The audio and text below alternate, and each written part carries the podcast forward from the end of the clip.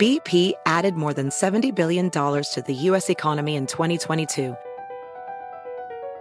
Investments like acquiring America's largest biogas producer, Archaea Energy, and starting up new infrastructure in the Gulf of Mexico. It's and, not or. See what doing both means for energy nationwide at bp.com slash investing in America. Is America's primary system working? Is the Electoral College still the best process for electing a president?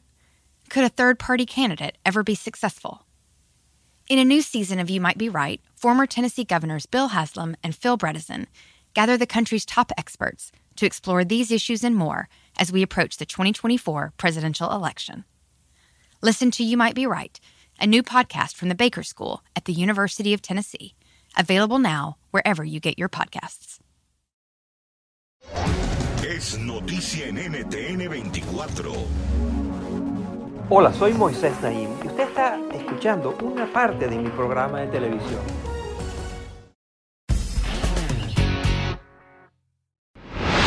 Bienvenidos, soy Moisés Naim desde Washington. Encantado de estar de nuevo con ustedes, como siempre.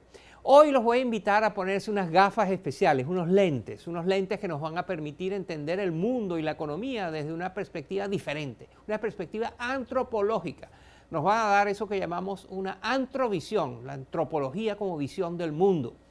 Esta, por supuesto, es una ciencia que estudia las sociedades humanas, su cultura, su desarrollo. Y a través del tiempo nos ha ayudado a entender fenómenos como la evolución, el surgimiento y la caída de las civilizaciones, también nuestras interacciones sociales, cómo nos organizamos como grupo, como sociedad y cómo nos relacionamos con la naturaleza, por ejemplo. Pero mi invitada de hoy afirma que también nos puede ayudar a comprender el comportamiento de los consumidores, de las empresas y hasta las crisis económicas. Su nombre es Gillian Tett y es una muy galardonada periodista, autora y antropóloga. Ted lleva casi 30 años reportando sobre economía y finanzas. De hecho, fue una de las primeras personas en pronosticar la crisis financiera mundial del año 2008. Actualmente, Ted preside el consejo editorial y es la editora general en Estados Unidos del prestigioso periódico Financial Times de Londres. Ted ha reportado desde lugares tan diversos como Rusia, Japón, Estados Unidos, Bélgica y antes, cuando estaba trabajando en su doctorado en antropología, vivió en Tayikistán, un país en Asia Central. Gillian Tett es autora de tres libros sobre mercados financieros y la conducta humana. Su más reciente libro se llama Antrovisión, una nueva forma de ver en la vida y en los negocios cómo se relacionan las sociedades humanas. Esta es mi conversación con la muy interesante Gillian Tett.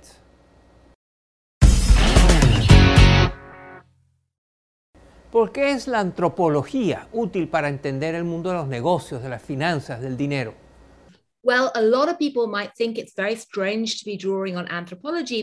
Bueno, mucha gente podría pensar que es muy extraño recurrir a la antropología, ya que es una disciplina que tiene un gran problema de imagen. Pareciera que fuese un poco como el profesor ficticio de arqueología, Indiana Jones élites occidentales que viajan hasta lugares lejanos del mundo para estudiarlos, a menudo de una manera bastante condescendiente. Pero la antropología cultural trata realmente de la curiosidad, es sobre la voluntad de sumergirse en otras culturas, no solo para entenderlas, sino también para, desde esa perspectiva, mirarse a sí mismo con más humildad. Esas ideas son increíblemente relevantes para las empresas hoy día, que se enfrentan a la globalización, al cambio tecnológico y a todo tipo de perturbaciones como el cambio climático y la pandemia.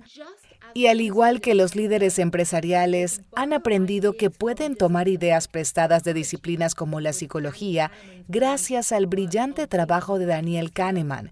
También creo que todo el mundo puede beneficiarse de utilizar algunas ideas de la antropología en sus propias operaciones.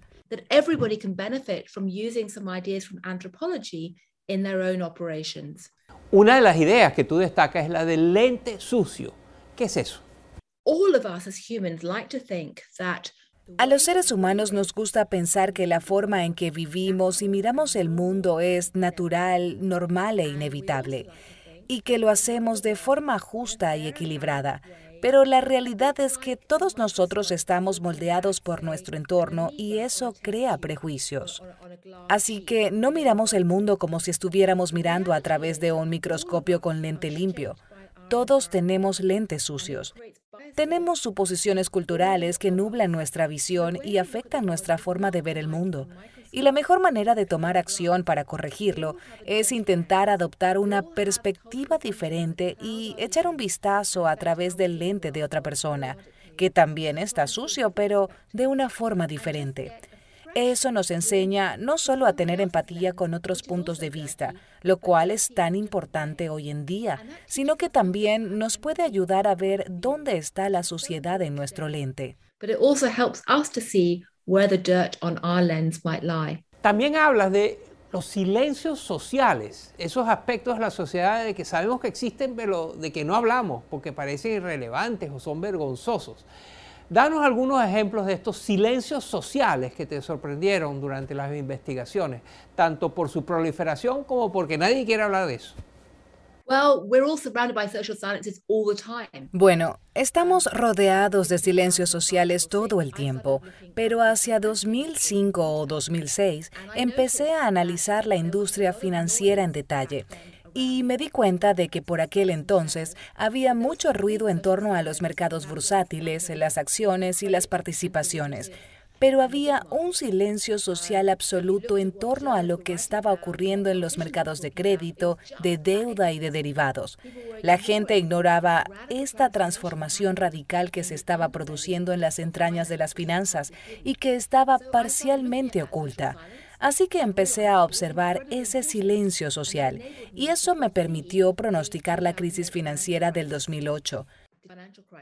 Para poner un ejemplo muy diferente, hubo mucho drama entre los periodistas durante las elecciones estadounidenses de 2016 en torno al hecho de que Donald Trump estaba utilizando lo que parecía ser un lenguaje muy ofensivo y prometiendo políticas muy extravagantes, etcétera, etcétera.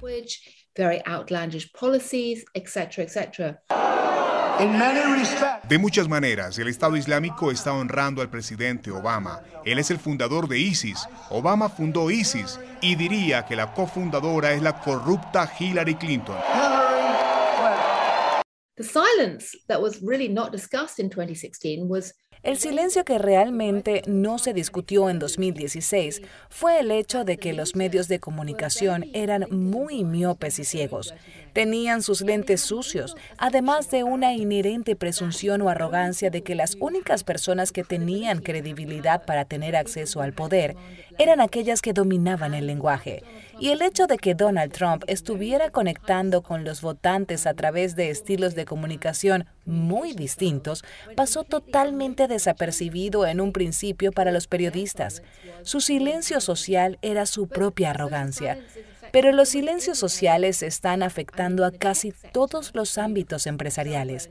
En el sector de la tecnología, por ejemplo, basta con ver los teléfonos inteligentes y el auge de las redes sociales para darse cuenta de que una de las cosas de las que no se habla es del contexto físico en el que se desarrolla la tecnología.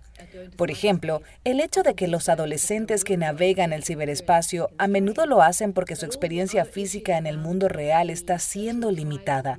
Así que en casi todos los ámbitos hay silencios sociales y tenemos que hablar de ellos.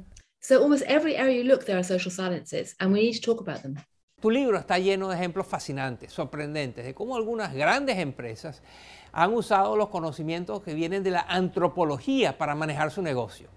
Y uno de los ejemplos que das es el caso de la golosina, el chocolate Kit Kat. Lo que pasó con Kit Kat en Japón es muy interesante. Cuéntanos. Kit Kat fue inicialmente una galleta británica y así se comercializó y exportó a todo el mundo en el siglo XX. Pero al llegar a Japón no se vendió muy bien. Luego, en el año 2000, cuando Kit Kat ya había sido adquirido por la empresa suiza Nestlé, algunos directivos notaron que las ventas de esta galleta aumentaban en Japón cada año cerca de la celebración de Año Nuevo. Cuando investigaron, se dieron cuenta de que algunos adolescentes japoneses estaban usando este chocolate como una especie de símbolo de buena suerte para sus exámenes, porque la palabra Kit Kat suena como la frase japonesa Kito Katsu, que significa venceremos. Because the word Kit Kat sounds like a Japanese phrase, Kitokatsu, which means we shall overcome in Japanese. Los encargados de KitKat podrían haberlo descartado como una excentricidad japonesa, pero más bien comenzaron a comercializar la galleta como un símbolo de Kitokatsu. Y en tres o cuatro años, la mitad de los adolescentes japoneses consumían KitKat con ese fin. Luego fueron más allá y crearon sabores inspirados en la cocina japonesa, como el Kit Kat de té verde, el Kit Kat de matcha o el Kit Kat de wasabi. Y entonces el Kit Kat se volvió un producto tan local que los turistas que iban a Japón empezaron a comprarlo como un producto japonés y no como un producto británico. Más adelante las barritas de Kit Kat de té verde empezaron a producirse en Alemania. Así que hoy día una barra de Kit Kat de té verde es británica, suiza, japonesa, alemana. La respuesta es todas las anteriores. Y esto es un signo de la increíble creatividad e innovación que podemos tener cuando reconocemos que la cultura es moldeable, que no está definida. Es un principio que me encantaría que fuese acogido por todas las compañías que están desarrollando políticas de diversidad e inclusión en este momento, en lugar de ver a las personas en términos de categorías y casillas. También puede ser un principio maravilloso para la vida política y sueño con que los políticos vean el mundo como una barra de Kit Kat. And I dream of politicians looking at the world like a Kit Kat bar. En el libro tú hablas de cómo las comunicaciones eficaces lograron detener la epidemia del ébola en el año 2014. ¿Cómo fue que se combinaron la medicina y las ciencias sociales en ese momento? ¿Cómo funcionó eso? Um, Básicamente, cuando el ébola golpeó el oeste de África en 2014, la Organización Mundial de la Salud y los médicos fueron con toda prisa y trataron de utilizar las ideas médicas occidentales para solucionar el problema. Así que implementaron lo mejor de la ciencia y la informática contra el ébola y no funcionó. En agosto de 2014, los Centros para el Control y Prevención de Enfermedades de Estados Unidos pronosticó que podrían morir hasta 1.2 millones de personas. Normalmente con el ébola tratamos de adelantarnos, de llegar antes que el virus llegue a los pueblos, pero estamos absolutamente demasiado tarde.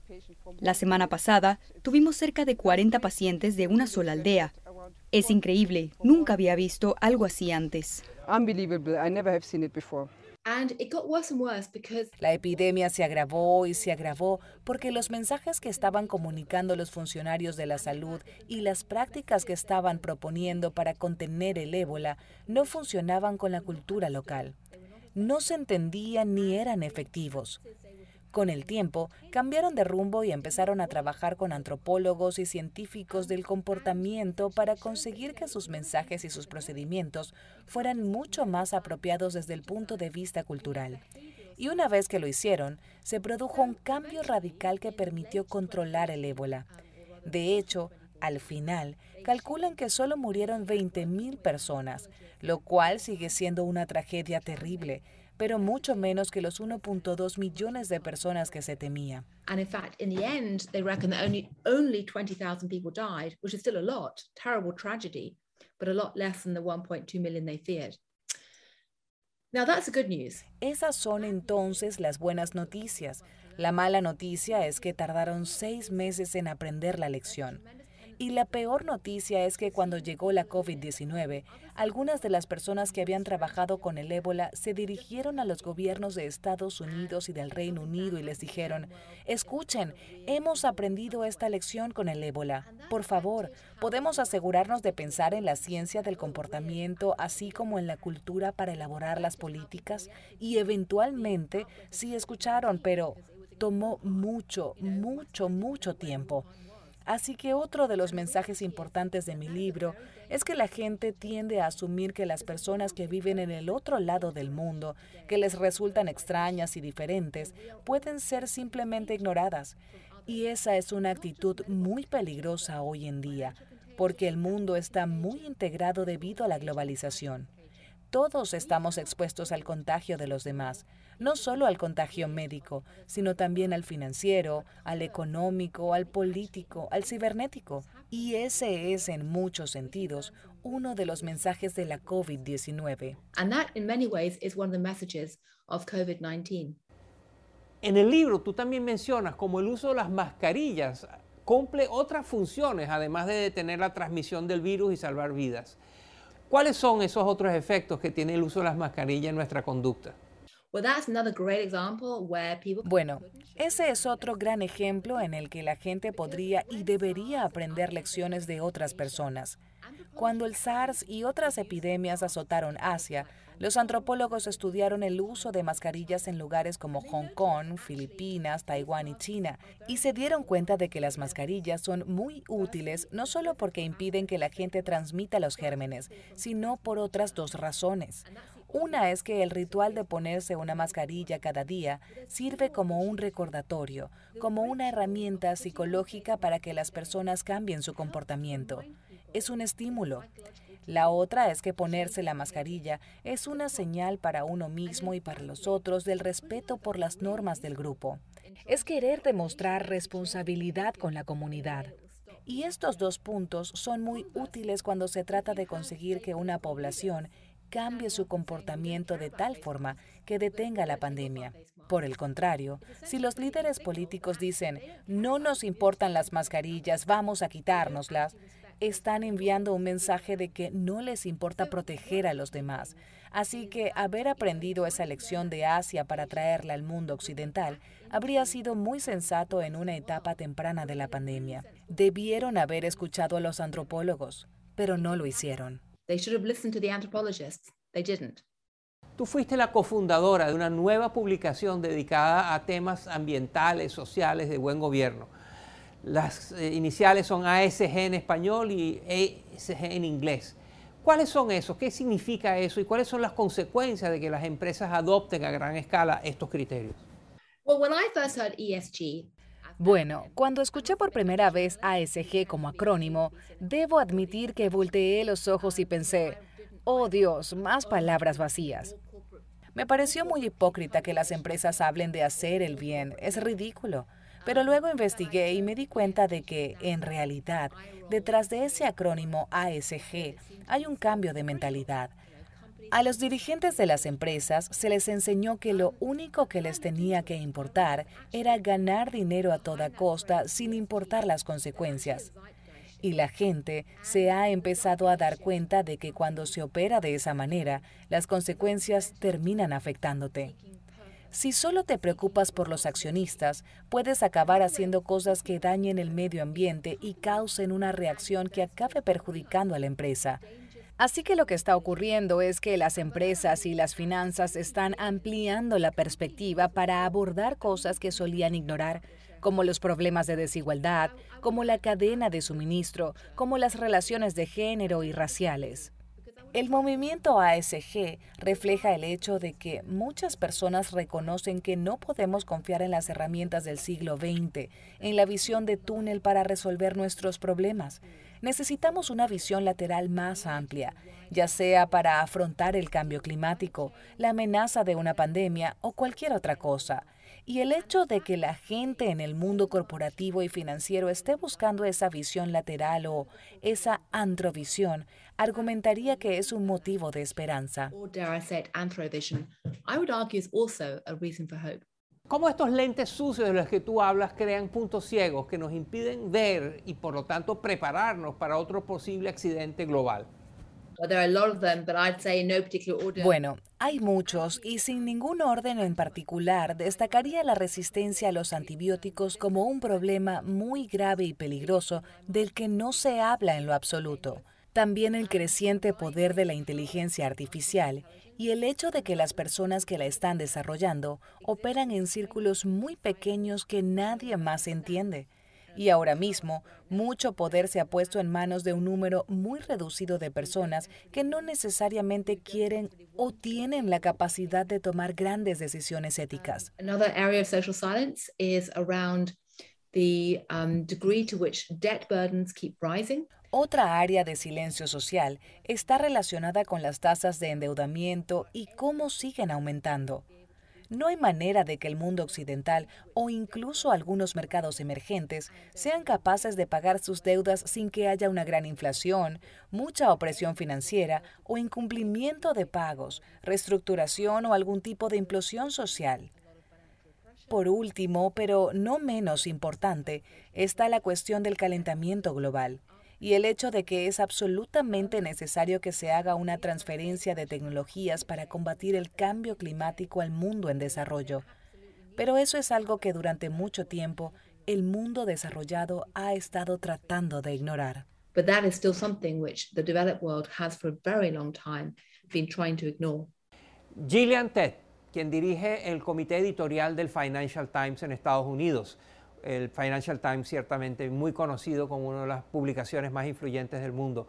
Ella, antropóloga, decidió que se podía utilizar muy eficazmente las ideas de la antropología y del estudio de las tribus y de otras sociedades y otras culturas para entender mejor cómo funcionan los mercados y quienes toman decisiones económicas y de negocios.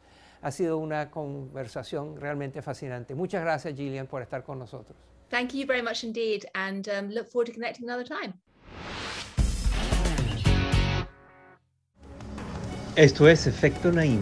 Lo puede ver todos los domingos por NTN 24, a las 6 de la tarde en Washington, a las 6 de la tarde en Bogotá y a las 3 de la tarde en Los Ángeles. Across America, BP supports more than 275,000 jobs to keep energy flowing. Jobs like building grid scale solar energy in Ohio and producing gas with fewer operational emissions in Texas. It's and, not or. See what doing both means for energy nationwide at bp.com slash investing in America. You might be right. It's simple, but something you almost never hear in politics today, with each side more concerned about scoring political points than solving problems. I'm Bill Haslam, a Republican. And I'm Phil Bredesen, a Democrat. We're former Tennessee governors, and we invite you to listen to our podcast, You Might Be Right. Join us and guests like Al Gore, Paul Ryan, Judy Woodruff, as we take on important issues facing our country. Listen and subscribe to You Might Be Right, a new podcast from the Baker School at the University of Tennessee.